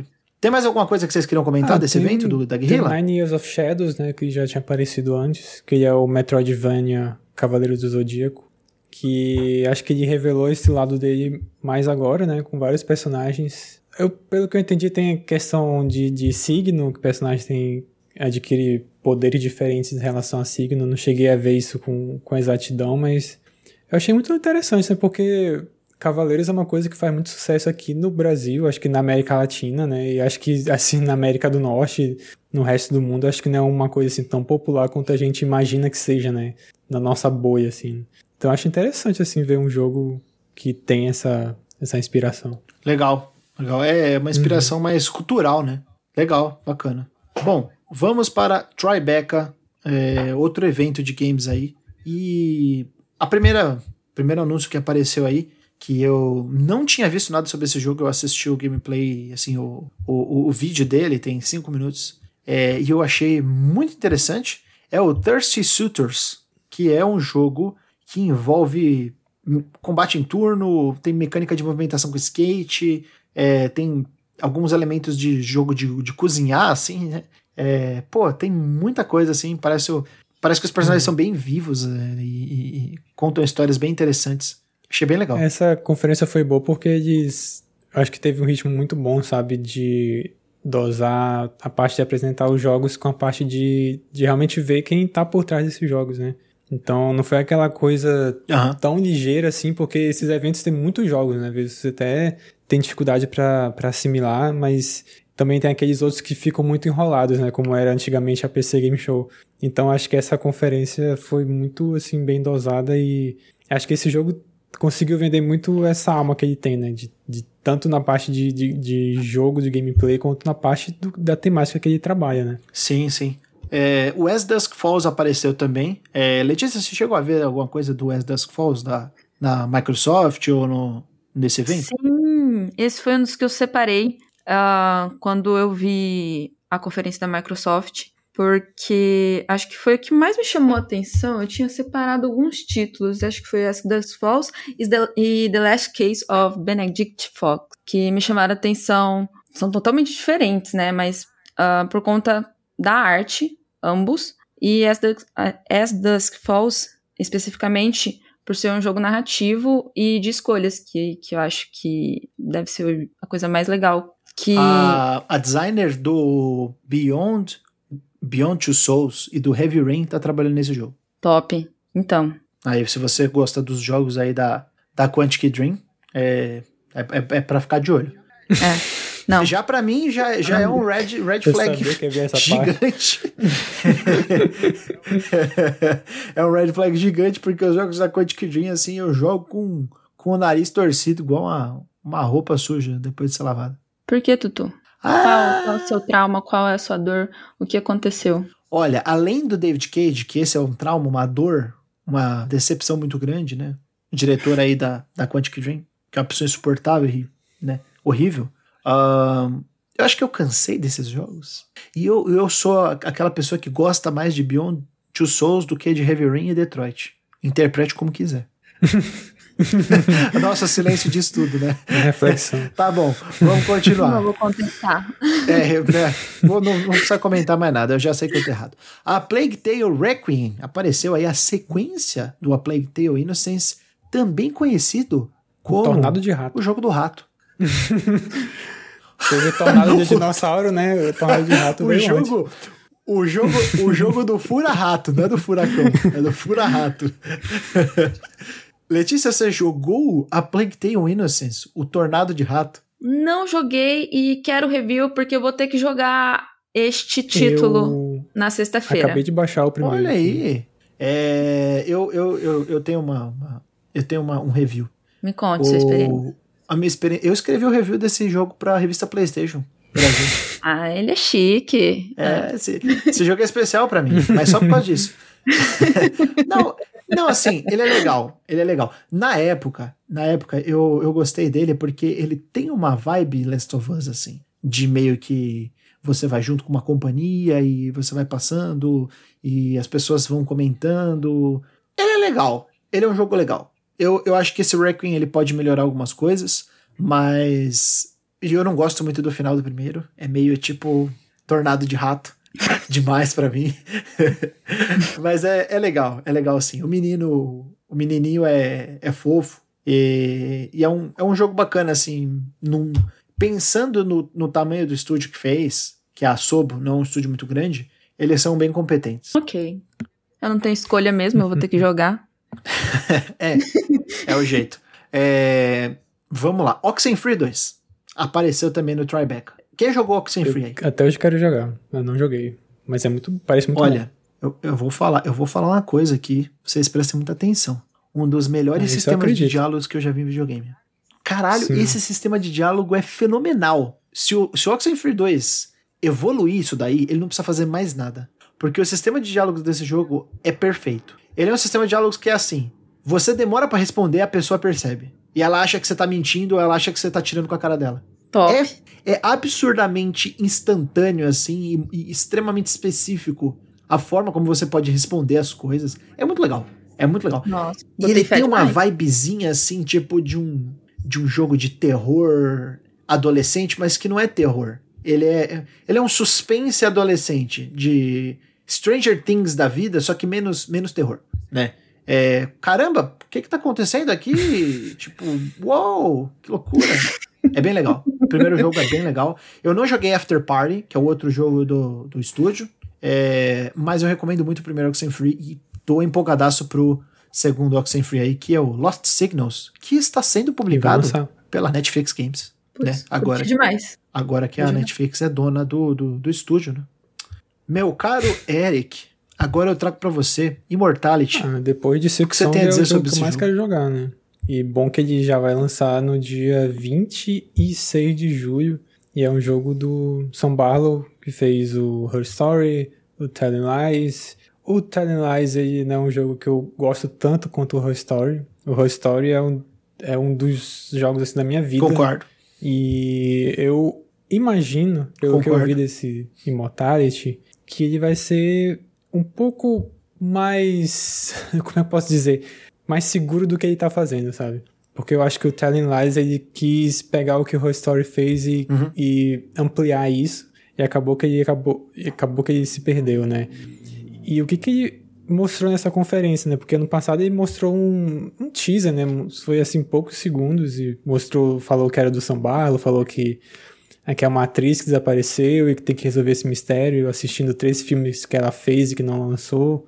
E agora mostrou como é que vai funcionar isso, né? Que não é mais por texto, né? Você não vai mais escrever e a palavra que você vai escrever vai aparecer a cena, mas sim é, olhando esses filmes, você vai poder clicar em objetos e vai direcionar para o outro filme que tem esse mesmo objeto, ou até pessoa, né? No caso, caso a própria atriz ou o outro, ator, o outro ator, né? Então eu fiquei bem intrigado e eu acho que esse cara ele vai voltar com tudo. Um Sim. dos melhores diretores de games atualmente. Jogo e narrativo de clicar em objeto e que conta histórias. Letícia Leite, Immortality. Anote que estará no Game Pass. Jogue, pelo amor de Deus. Pelo Vou amor jogar. de Deus, é muito. Olha, o Sam Barlow fez Her Story, um dos melhores jogos já feitos. É, é, é fudido. O jogo. se você não jogou Her Story, eu, eu, eu te dou na Steam. Te dou. Passa, passa a, a tag que eu vou dar de Sim. presente para você. Her Story é maravilhoso. Telling Lies é muito bom. É, eu gosto muito de Telling Lies, principalmente por causa do, da atuação do. Lembrei do nome dele da outra vez no podcast, eu esqueci. Que é o Logan Marshall Green. Ele é o principal? Puta que pariu, o cara entrega tudo ah, na tá, atuação. Tá, é, é, bom, é fantástico. é, é o cara principal. É muito bom. Nossa senhora, é muito bom. Mas o Her Story, que é a Viva Seifert, nossa senhora. Ela é, é, é, é Deus no céu e é Viva Seifert na terra. Ela é demais, cara. Her Story é muito bom. As minhas expectativas para Immortality são altíssimas, cara. Eu, eu espero muito não me decepcionar. Mesmo gostando menos do Telling Lies, eu gosto muito dele. Acho que um trabalho muito competente do Sam Barlow. Acho que atingiu a genialidade Sim. do Her Story era muito difícil. Então, eu perdoo ele, né? e ele já trabalhou em Silent Hill, cara. Então, porra, o cara não erra uma, velho. O cara, quando ele, quando ele, quando ele chuta mais baixo, ele, ele acerta pelo menos no muito bom. Então, tô empolgadaço. É, assim como estou empolgadaço pra Silk Song também. o Silk Song eu tô menos empolgado porque ah, eu, acho, eu já sei o que esperar. Eu sei, eu sei que vai ser maravilhoso. O Immortality eu tô curioso porque eu não sei muito o que esperar. Entendeu? Então é, é mais ou menos nessa, nessa ideia. Uh, vamos para mais, uma, mais um joguinho aqui da minha lista, que é o American Arcade a gente já falou. Então, fechou. Fechou o, a nossa listinha aqui do, do Tryback. E a gente já pode ir direto pro Xbox Bethesda Showcase, porque, né? A gente já tá com uma, um tempo considerável de podcast. Uh, gente, vamos começar com Redfall então. É, eu vou passando pelos jogos daqui e se tiver algum outro que eu tiver esquecido, vocês podem falar. Mas qual foi a impressão de vocês é de Redfall? É complicado falar de Redfall porque é, é como eu, eu tinha visto por aí alguém falando que ele foi anunciado, a gente ficou na dúvida do que ele seria, né? Porque ele é feito pela Arkane e a Arkane faz um determinado tipo de jogo que ele a princípio não se encaixaria no multiplayer, né? Por ser mais cadenciado, por exigir muito a parte de explorar ambientes e tal. E aí você tem um jogo que é, muitas pessoas chegaram a confundir com Left 4 Dead da vida, né? De você juntar um grupo e, e matar vários vampiros e a expectativa Puts. que se tinha quando esse jogo era especulado, né, que, pô, você vai jogar com um vampiro e você, pô, imagina só como é que vai ser isso, né? Imaginar um jogo de vampiro com os poderes que tem um Dishonored, sabe? E aí você tem um jogo agora de atirar nos vampiros e. Enfim, é um jogo assim que de um ano pra cá eu não sei exatamente o que ele quer fazer. Apesar de ter tido uma gameplay. Ele vai ser divertido, porque pô, jogo de galera deve, né? Mas é, como é que.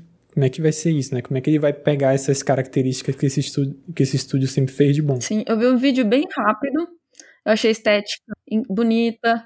Eu sempre eu me torno repetitiva porque eu acho tudo bonito. Mas eu gostei que o, os vampiros, pelo menos, não sei se vai ter outros tipos, mas naquele gameplay é, remete ao vampiro clássico. É aquele que vira morceguinho, é pálido, careca, sei lá, sabe? Bem a imagem classicona do vampiro. E eu curti isso. Implante capilar. Tentaram, sei lá, modernizar o vampiro. é. é deixar ele gato, ele é dor de cooling. Né? Brilha, assim. brilha no sol. Olha, é, impressões mistas. Eu. Quando o Deathloop foi anunciado e durante toda a campanha de marketing dele, eu não entendi absolutamente nada do que era Deathloop. Eu fui entender Deathloop quando ele chegou, lançou, eu peguei o controle e joguei umas 5 horas. Aí eu falei, agora eu entendo o que é Deathloop. Agora eu entendi o que, é Deathloop. Eu não entendia, cara. Eu, eu assistia todo o trailer de State of Play, de PlayStation Showcase. É, porra, vários trailers. Li entrevista, não entendi. Eu fico com essa expectativa que Redfall seja assim. Que, tipo, não é que eu não entendi. Uhum. Eu entendi. Mas eu espero que seja outra coisa do que está sendo mostrado. Porque pareceu um jogo de tiro. E a, Arcane, tanto a Austin quanto né, a Arcane Leon, eles não são tão bons em jogo de tiro. Deathloop é um bom jogo de tiro, ele manda bem. Mas Deathloop ele é melhor quando ele é um jogo de trapaças de tiro. Quando ele é um jogo de você usar o tiro para outras coisas que não são só matar um, um inimigo. É, eu gosto da, da forma como você brinca com o gameplay, Sim. que já é recorrente do estúdio, né? Prey, Dishonored, né? Esse estilo que a gente conhece aí como Immersive sim, Sims, né? E aí, Redfall é um Sim. Immersive Sim? Não parece. Parece um jogo de party, né? Mas enfim, aguardemos. É, está para 2023. High on Life. legal. Achei um jogo bem. O que, que, vocês me dizem? Dentro do, dos jogos de primeira pessoa que a gente costuma ver, ele é bem diferente, né? A premissa que ele tem é bem legal. Eu. Assim, é um jogo que me interessa, né? Mas não é um jogo assim, nossa, mas assim, nesse, nessa seara de jogos de primeira pessoa, é, e, e, realmente pareceu um, bastante criativo dentro do que ele se propõe. Sim, lunático, divertido. Sim. As armas têm personalidade própria, né? Bom, show. lunático eu achei engraçado. é, sobre a personalidade das armas, eu, eu achei legal isso. Achei, achei bacana, tipo, cada arma tem um sorrisinho, uma. Não, não entendi se tipo, essa é personalizável ou se você pega armas já é meio que com esse estilo. E essas armas cada arma são tem... meio que faz parte de um todo, aí Acho que faz parte da história do jogo. É uma coisa é. assim. É. Não sei. diferente. Não sei se eu tô animado, mas diferente. aí nós tivemos, é, na sequência, o anúncio aí que o Eric mais gostou. Talvez o, o anúncio que eu mais gostei também, viu? É, que é Hollow Knight Silksong. é, pra quem não sabe, eu chamei você, Eric, além de, da sua contribuição aqui, Sim. porque finalmente você tirou o, emoji do, do palhaço, né? Sim, sim. Todo evento era a gente zoando o Eric. Né? O Eric, ele é. O seu jogo favorito da vida é Hollow Knight, basicamente. então, tá tatuado no braço. Não tem nem o que falar, né? É... Qual que é. Qual a sensação agora de finalmente ver mais alguma coisa? Tipo, deu um hype? Como é que você ficou? Ah, é, é aquela coisa, né? De, de. Até tinha falado, né? Que a gente sabe que vai ser bom, né? E acho que a, a questão maior é saber quando é que vai lançar. E eu até tinha conversado com, com o Arthur Yoff de. Cara, eles são muito protecionistas, né? Tipo, a Team Cherry. Eu acho que mais o, o cara que é o, o PR da empresa, né? Que, é, que já deu muitas entrevistas falando que ele realmente tem essa coisa de anunciar no último segundo que a data do jogo quando ele estiver realmente pronto. E o Hollow Knight ele foi, acho que uma semana deram a data e na outra semana ele foi lançado. Então imagino que seja algo do tipo do, do Silk Song, né? E acho que realmente foi esse ponto de, de mostrar que o jogo tá vivo, né? Que o pessoal faz, fazia piada que tinha morrido, que, que o jogo não existe mais. E de tudo que mostrou e realmente mostrou muito pouco, né? Foi bem condensado, sabe? mostrou muito pouco para um jogo que você sabe que vai ter 60 horas. Você acredita que vai ser maior que o anterior? Vai, vai ser. vai. Caralho, né? Eu, eu, Hollow Knight, eu, eu tenho um sentimento de dó com Hollow Knight. Você compra o Hollow Knight, ele custa, sei lá, 25 reais. O jogo tem 60 horas. Aí você vai pros DLC, tem 90 horas. Não é possível que eu paguei tão pouco por um jogo que tem tanta coisa. E, tipo, não é 90 horas, tipo, ah, eu tenho 400 horas de Stardew Valley. Tudo bem, tipo, é que Stardew Valley é uma coisa diferente, tá ligado? É tipo 60 horas de conteúdo que, tipo, você tá com 50 horas de jogo, você dá uma porrada é. numa parede e abre uma cidade. É ridículo, velho.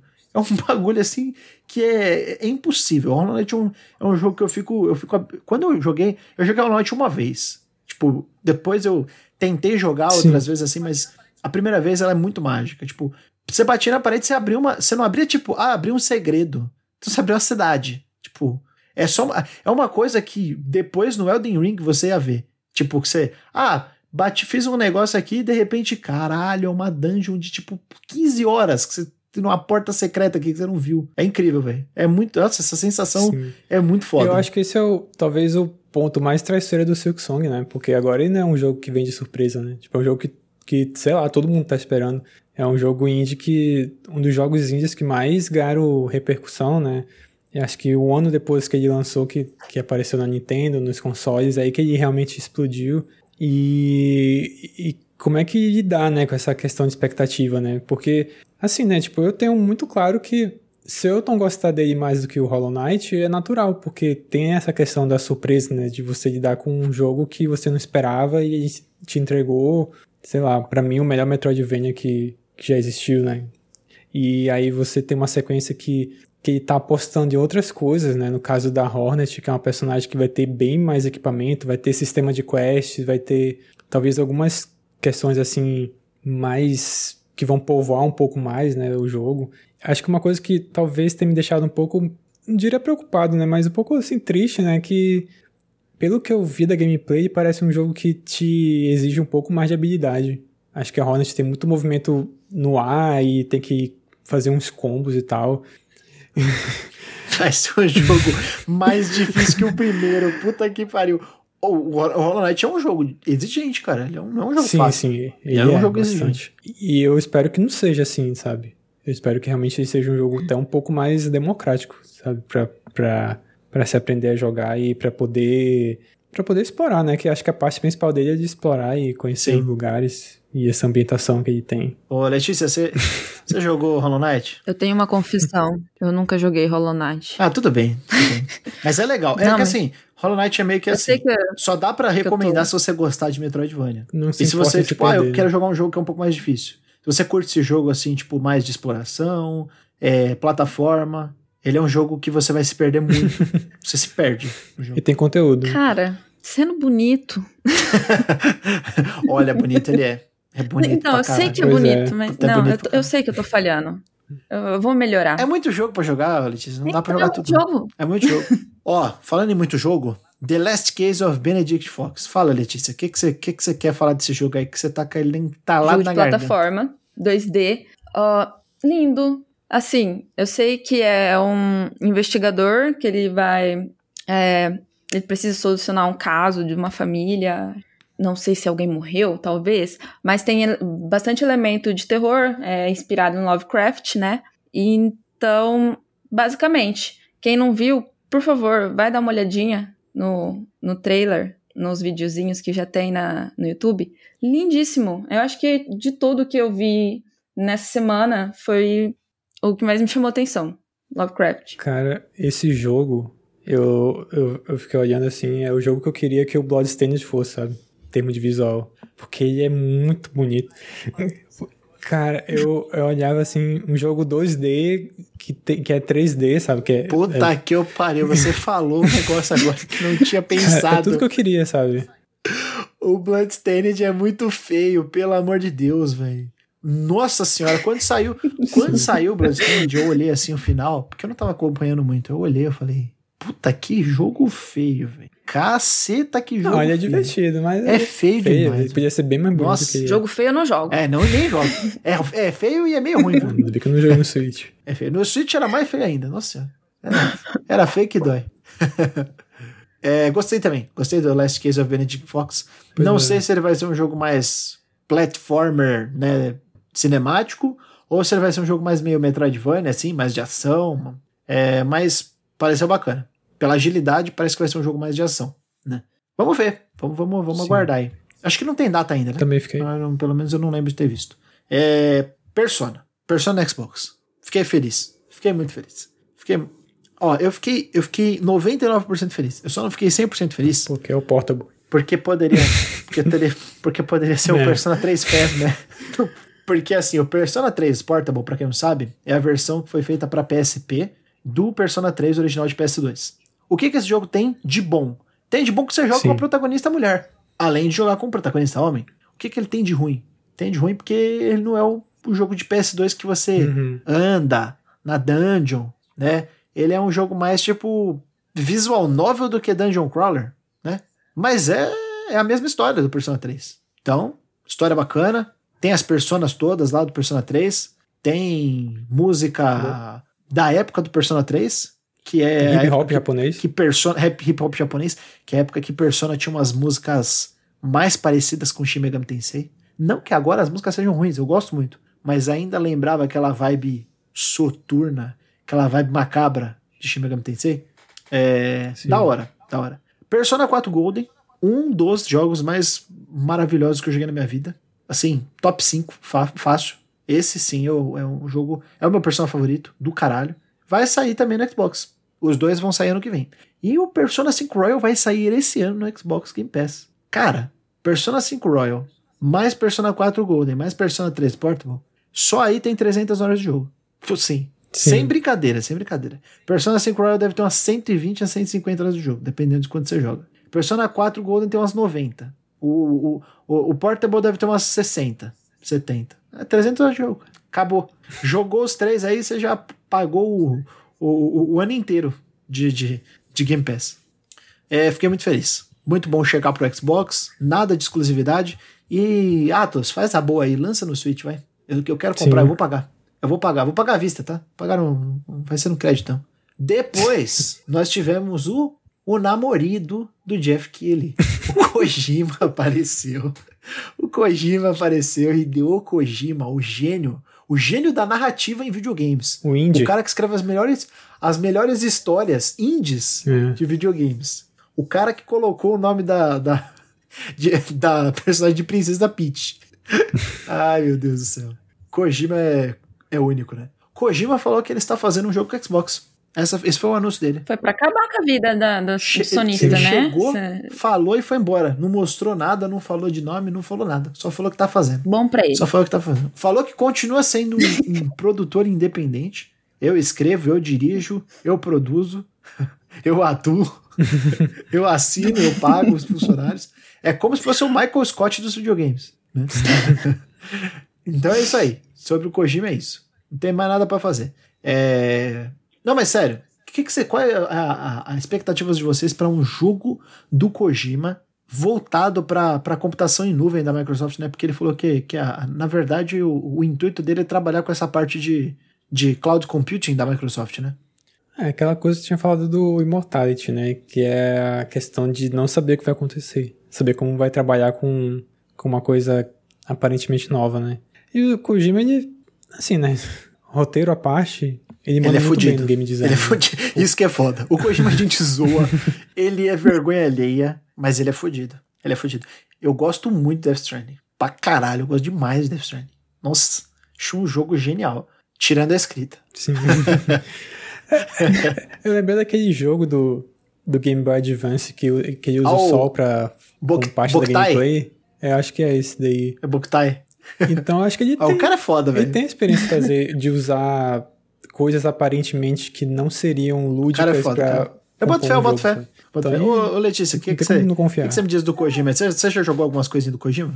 Só Metal Gear de PSP, então é véi. Véi, É Um velho. dos véi. Mas é bom. É, o de véi. PSP, como que é o É, nome o- mesmo? é o Walker. É, Walker. então. Pessoal que é muito bom. É, porque eu, o- também, esse daí eu tô devendo. Death Stranding. Um, mas isso aí, só a rede social do cara, perfeito. Não tem mais, não tem o que dizer do Kojima. Ai, cara. Boto fé. Kojima é comédia. Kojima é igual a Jim Carrey. É, outro que apareceu aí pra fechar o evento, né? E pra gente fechar o- a parte da, da Microsoft aqui, é o Starfield. Pô, o que, que vocês têm pra dizer do, do Starfield aí? Cara, é o Fallout no espaço, né? É meio que isso, né?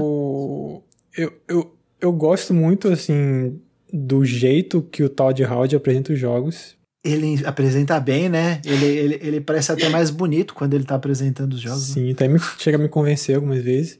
É. Mas, é... Eu, assim, eu gosto de Fallout. Eu não joguei o 4, mas eu gosto do 3 do New Vegas. Fez bem. E eu...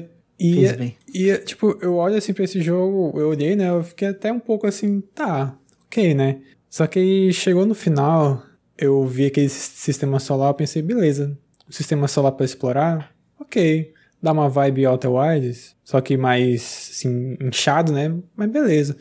Só que ele falou, não, vamos explorar mil planetas, né? E aí. Por que eu iria fazer isso? aí acabou, acabou, né? Acabou O o foda interesse Não, que eu tinha pelo foda. Assim, é por é enquanto, muito né? planeta, né? Eu não conheço nem a Terra. Por que eu vou explorar mil Eu planetas? iria explorar mil planetas. Eu tenho, eu tenho que trabalhar. Eu tenho, sabe, mil planetas. Eu não sei. Ao mesmo tempo, eu prefiro que esse jogo seja mais Fallout do que do que Skyrim, porque eu não sou muito fã de Skyrim, mas eu gosto do Fallout 3, gosto do New Vegas. Mas ao mesmo tempo, mil planetas é muita coisa, né? Não precisa ser tão grande. É. Faz menor, entendeu? Sim, a gente entendeu Eu que não é sei, eu grande. não sei, eu não sei, assim. Starfield ainda não me convenceu. Eu vou jogar, vai estar no Uhum. Game Pass, né? Vai estar no Game Pass no, no primeiro dia, porque é da Bethesda. É, mas eu realmente não, não, não me convenci. Ele foi adiado, né? Ele, ele inicialmente estava marcado para o dia 11 do 11 de 2022. Sim. Mas agora ele foi para o ano de 2023, sem uma janela confirmada por enquanto. E The Elder Scrolls 6 não apareceu na conferência, porque o Todd Howard falou hoje que ele está, o jogo está em pré-produção. Pré-produção. E o, Todd Howard falou também hoje em uma entrevista que o próximo jogo depois de The Elder Scrolls 6 é Fallout 5.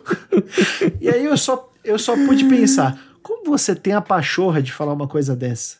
De, de anunciar pela boca do, do próprio comandante ali do estúdio, né? Do, do cabeça da, da Bethesda Softworks, da Bethesda Game Studios, que o seu próximo jogo de Fallout vem depois de um jogo que tá em pré-produção. Porra, quando que vai sair esse jogo?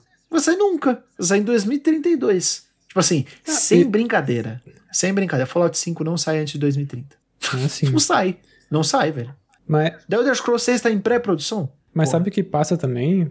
É uma ideia de que é tudo muito acertadinho. É tipo né? assim, gente, Então- calma, Fallout não morreu. Fica tranquilo, fica tranquilo que vai ter Fallout. Aí o pessoal já começa, Sim. né? Hypar. Não, e parece tudo já, tudo já assim es- esquematizado, né? E dito isso, né, que vai ter um Fallout 5 vindo de um Elder Scrolls novo, não surpreende o fato do do Starfield ser a franquia nova da Bethesda depois de 25 anos, né? E aí a gente olha pro que é o jogo e é um Fallout e é tudo, e- então parece que é tudo já muito assim, tudo já certeiro do que vai ser. Você sabe o que mais me desanimou? de. Quando eu olhei pra, pra, pro NPC falando com você. Aquela cara virada pra Com zoom. câmera, perfeitamente alinhada com a simetria, exatamente no centro da tela, olhando pra câmera diretamente e falando com você assim: Cara, nós estamos em 2022. quantos Elder Scrolls e quanto Fallout já passaram, já vieram, já fizeram sucesso. Eles ainda estão nessa. Mudou, tá mais bonito? Tá mais bonito, mas mano, não dá, velho. Não dá, tá ligado? Eu, eu, eu tô preferindo jogar é, é, é, é jogo que aparece o personagem parado assim do lado e a fala andando embaixo. Com falando. Porra, velho. Não muda. Mas tudo bem. Vai fazer sucesso. Vai, vai vender muito, não sei. Vai estar no Game Pass, então precisa vender. vai ter muita gente jogando. Isso que importa. Bom, vamos para nossa última conferência da noite, né? Da, da noite de gravação. É, que é o showcase da Capcom. Rapidamente aqui. Expansão de Monster Hunter. Show. Rise, né? É, Eric, um, um, um, um viciado. Eu fui, né? Um alucinado por Monster Fui Hunter. naquela, naquele período de tempo que eu joguei o Rise, que joguei bastante. É, jogou bastante. Gostou bastante do jogo, né? Gostei, gostei, gostei tanto que me fez mal, né? Porque eu fui jogar o World e aí senti falta do de, de pendurar no ar com o inseto lá. Da verticalidade, né? Justo. Que tem no Rise. É, vai sair o Sunbreak tem, é, no dia 30 de junho. É, e já tem uma demo disponível para Switch e para. PC. Eu não vou falar de todos os detalhes, porque Monster Hunter é um negócio muito de nicho. Quem gosta de Monster Hunter já sabe de, do que, que vai ter de novidade. Até porque eu não joguei o, o, o Rise, não é a minha geleia. Meu negócio é Monster Hunter Stories, que é jogo de turno. É... o outro jogo, que é o Exoprimal, jogo de dinossauro, é... É. não tem interesse nenhum. Vocês querem É o Tornado, alguma né? coisa? Não, o Eric já disse anteriormente. É tornado de Tornado de, dinossauro. tornado de rato, tornado de dinossauro. Justo. É, Vai ter um network test, os cadastros já começaram, o jogo tá programado para 2023. Só isso que eu vou dizer. Não gostei, não quero nada de dinossauro. Não, e matar dinossauro ainda. Nossa. Parece um jogo da Capcom de, do Não. Xbox 360 PS3, sabe? Aquelas tentativas que eles faziam. Lost Planet. Pelo amor de Deus. A, a Capcom tão boa hoje em dia, acertando tanto, ela vai mandar um Exoprimal. Tá bom. Beleza. É, mas pior do que isso foi a comemoração de 10 anos do Dragon's Dogma. Que o, o produtor chegou lá e falou assim: parabéns pro Dragon's Dogma, fez 10 anos. A gente veio aqui reiterar a importância de Dragon's Dogma, que vai ganhar uma série em breve, né? É, e vai ganhar também um trailer de 10 anos, parabéns de, pra Dragon- Dragon's Dogma. Vai ter um trailer de uma hora cantando parabéns, parabéns, parabéns, igual o cara do Evangelho. Beleza? Caramba. Só isso que vai ter mesmo, não vai ter nada de Dragon's Dogma 2. Então é isso aí, entendeu? É isso que eu tenho pra dizer. Eu Tô- tô é, tá bom. Então é isso aí. E por último, pra gente fechar o nosso cast hoje, a nossa cobertura da Não E3 2022, aí sim. Aí eu arrepiei todos os pelos do meu corpo, em todos os locais possíveis e imagináveis. Resident Evil, a série que eu não me importo até eu começar a me importar.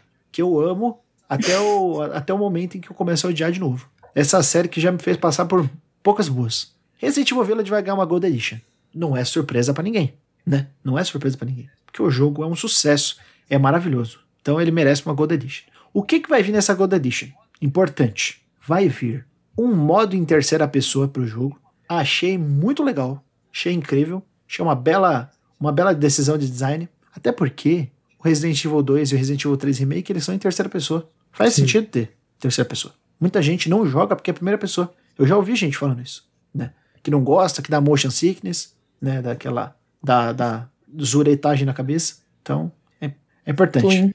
Outra coisa que vai vir é uma expansão pro modo arcade do jogo, pro Mercenaries, né? E aí você vai poder jogar com a Lady Dimitrescu e vai poder jogar com a Heisenberg também. Não sei se vai ter mais fases, mas vai ser uma expansão arcade de alguma forma. O mais importante de tudo é que vai ter um DLC de história com Rose Winters, a filha de Ethan Winters. Cara, esse aí foi pra pegar no meu coraçãozinho, viu? Vai ser da hora. Na hora que eu vi, eu falei assim, puta, vai ser Resident Evil 9? É possível. Mas não era Resident Evil 9. Era o DLC. E eu fico feliz porque não, não precisava de Resident Evil 9 com a Rose. Pode ser um DLCzinho, tranquilo. Deixa o Resident Evil 9 pra uma parada mais, né, megalomaníaco. Tornado de zoom.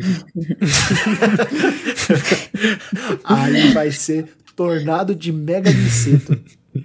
Vai ser louco. Ser louco. O Eric jogou o Village, né? Não, pior que não. Joguei só o comecinho. Ah, não jogou? Não joguei. Pelo amor de Deus, cara. Jogue imediatamente quando sair no Game Pass. Beleza. Ou no- na PlayStation Plus.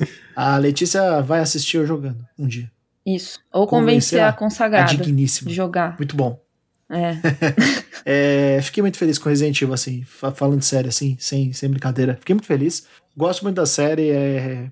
Resident Evil 4 e Resident Evil Village recebendo. É, o Resident Evil 4 recebendo um remake, Resident Evil Village recebendo atualizações.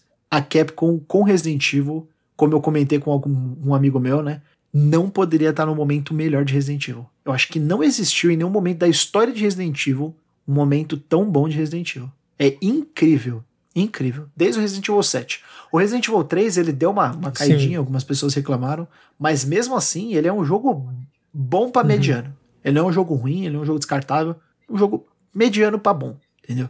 Resident Evil 2 é ótimo, Resident Evil 7 é muito bom para ótimo, Resident Evil Village para mim é excelente, cara. É, talvez seja o meu Resident Evil favorito. Eu gosto muito daquele jogo. Gosto muito, muito, Aí muito é daquele bom pra convencer. É um jogo. F... Nossa senhora, é foda, foda. Jogo muito bom e agora remake do 4 e mais conteúdo pro Resident Evil Village não poderia ser melhor. Então, Resident Evil 9 pode esperar aí mais uns dois aninhos pra, pra, pra pensar em anunciar. Porque, por enquanto, vamos ficar nesses daí que tá bom demais.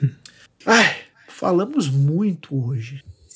Falamos Falaram muito, né? A gente não cobriu tudo, uhum. a gente não falou de tudo. Não teve evento da Nintendo esse ano.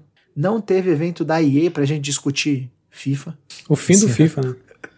o fim do FIFA, que agora vai ser EA Sport FC 2024.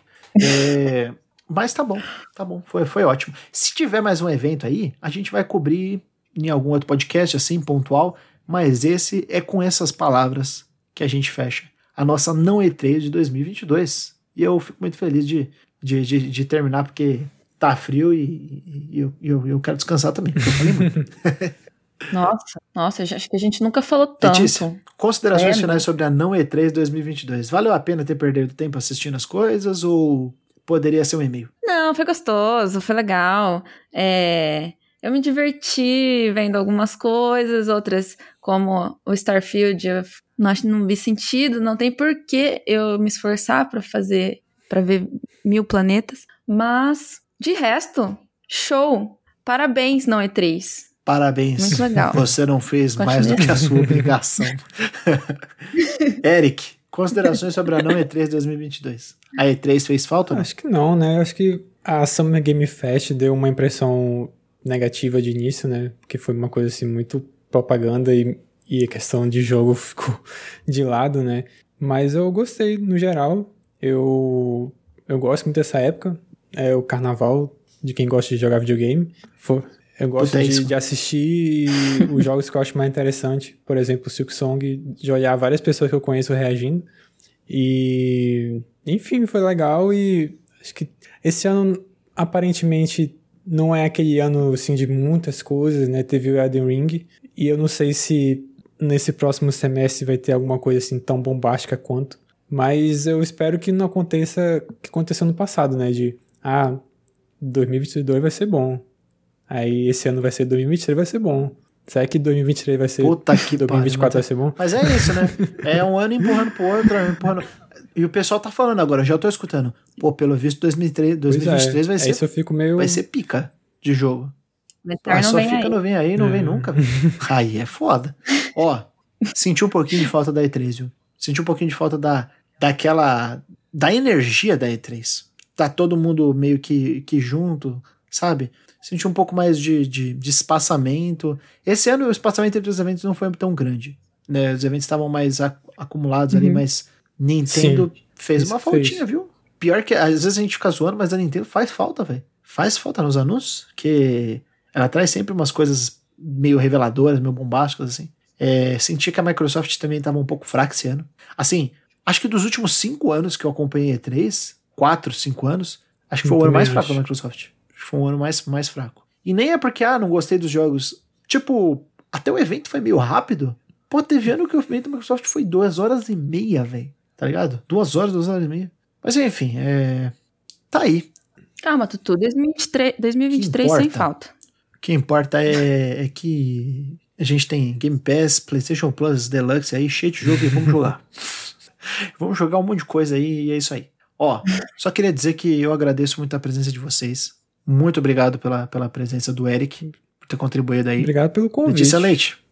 Sempre o precisar, eu tô Le, Obrigado mais uma vez por estar comigo aqui na, na nossa mesa redonda de games. Que hoje, hoje foi games? Hoje foi games, não foi mais nada, foi só games. Nossa. Você gosta quando você gosta quando tem umas sériezinhas, né? Uns filmes. Aí hoje eu falei, não, hoje, hoje vai ser games. Eu segurei pra não falar. raiz. Não, raiz.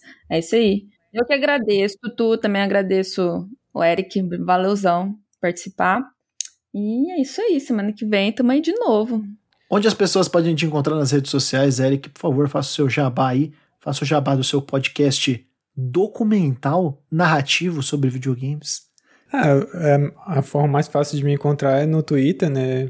Arroba Eric Lúdico, Eric com CK, Lúdico Lúdico, né? É... O meu podcast é o Level Secreto, eu faço basicamente um testemunho, uma curadoria humana, um review dos jogos que mais me marcaram. São jogos assim antigos, jogos novos. Eu falo por volta de 10 minutos e nessas testemunha de próximas semanas haverá de ter novos episódios. eu sou Sim. testemunha de Sambarlo. É testemunha do Hideo Kojima. Aí é foda. Ó, vocês podem me encontrar no arroba Tutupieri, tanto no Twitter quanto no Instagram. Quando eu estiver lá online, eu vou responder as mensagens. Senão, não manda mensagem, não. Letícia, as pessoas podem te encontrar no arroba Letícia Leite Underline no Instagram e no arroba Leleite13 no Twitter. Ficou o recado. É isso aí. Ó, já. o recado. Decorou. Ah, Boa. Claro, é 13 no final, é nóis. 13 na cabeça. 13 mesmo. E o Show Me Cast vai ficando por aqui. Na semana que vem a gente volta com mais notícias. Notícias não, comentários sobre as nossas expectativas em torno dos serviços e as nossas avaliações em torno dos serviços de games, Xbox Game Pass, PlayStation Plus e o serviço da Nintendo que, né, às vezes importa. Tamo junto. e até semana que vem. Tchau, tchau. Adiós.